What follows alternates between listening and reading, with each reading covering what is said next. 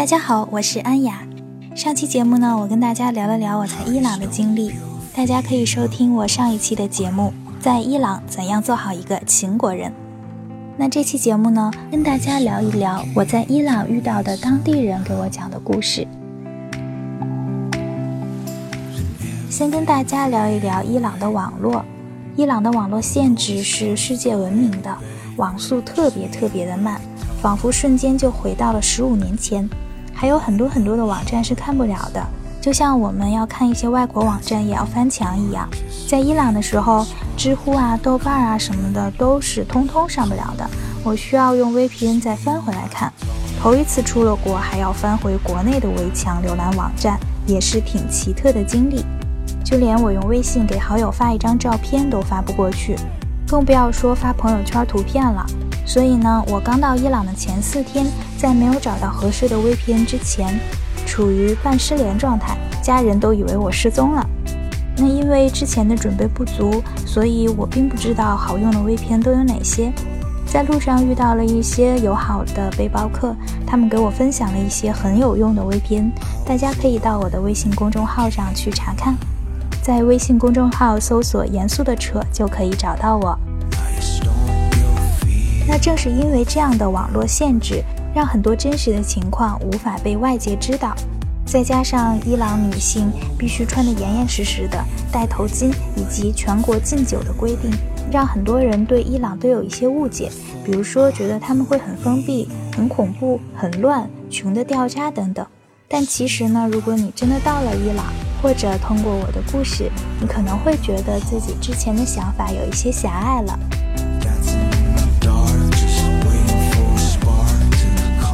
伊朗人的友好，我在上一期节目里也跟大家聊了。那我要跟大家聊的第一个故事呢，就是我在亚兹德的时候遇到了一个思想特别独立的伊朗女生，让我对这个层层包裹下的国家有了新的认识。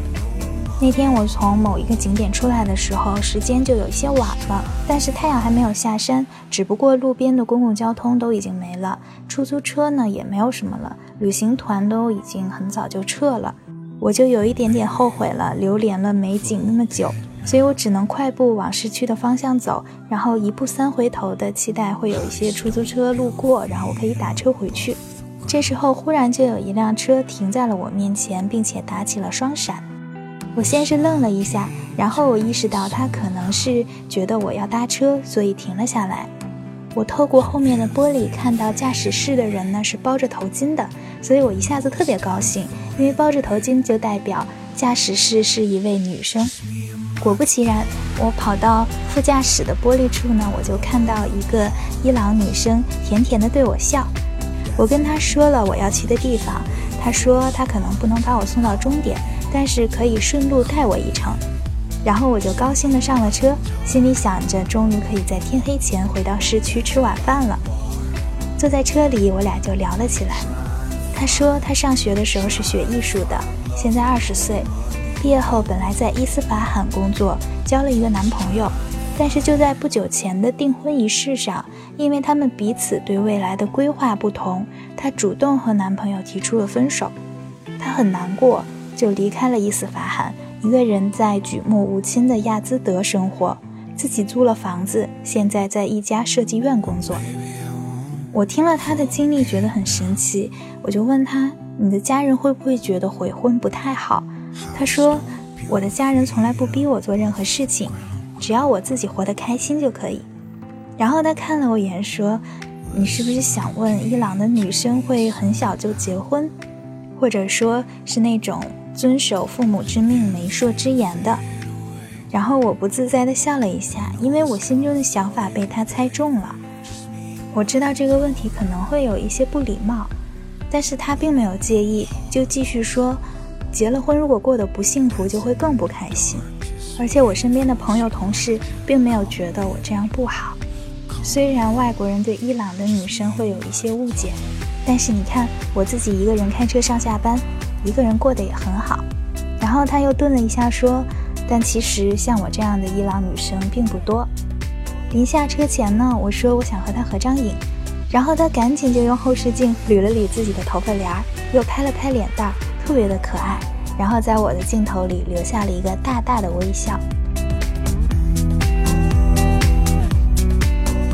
我要跟大家讲的第二个故事呢，是在伊斯法罕的伊玛目广场。这是一个著名的景区，因为这附近有一圈的清真寺，还有各种商店，卖的都是一些旅游纪念品。商店多，商人就多，而且是在景区周围，所以这里的商人继承了全世界商人的共同点，就是能说会道，而且情商极高。但凡是在旅游区做生意的人，给大家的普遍感觉就是不那么纯粹。但是还好。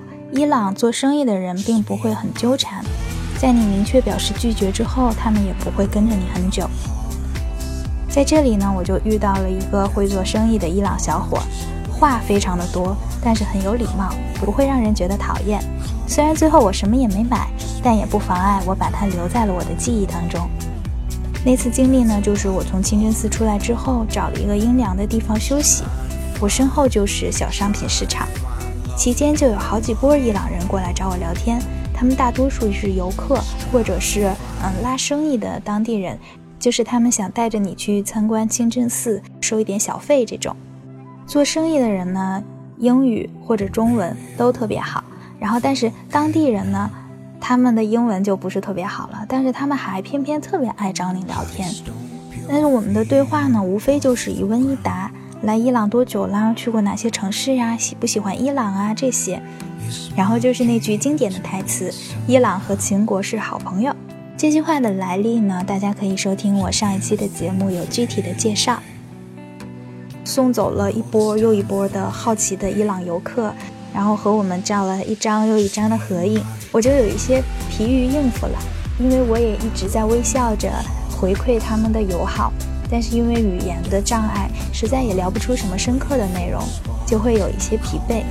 就在我想离开的时候，从远处来了一个当地的小帅哥，他直直的就朝我走来，一脸的笑意。我当时心里也想，完了，又不知道怎么应付了。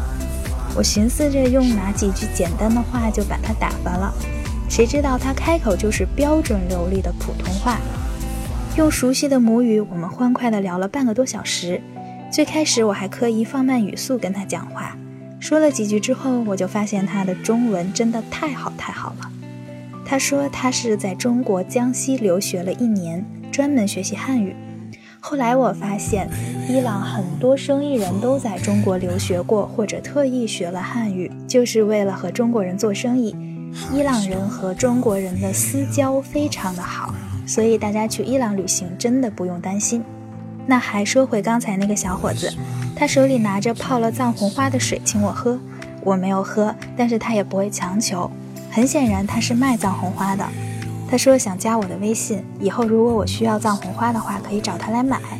我说那我照一下你的二维码吧，我回民宿连上 WiFi 之后再加你，因为伊朗的网真的太差了，就像我刚刚开头说的。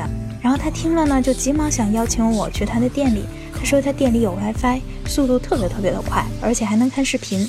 这个诱惑真的太大了。我来伊朗真的是每天都跟这个网络较劲。虽然后来找到了 VPN，依然不敢放肆的用。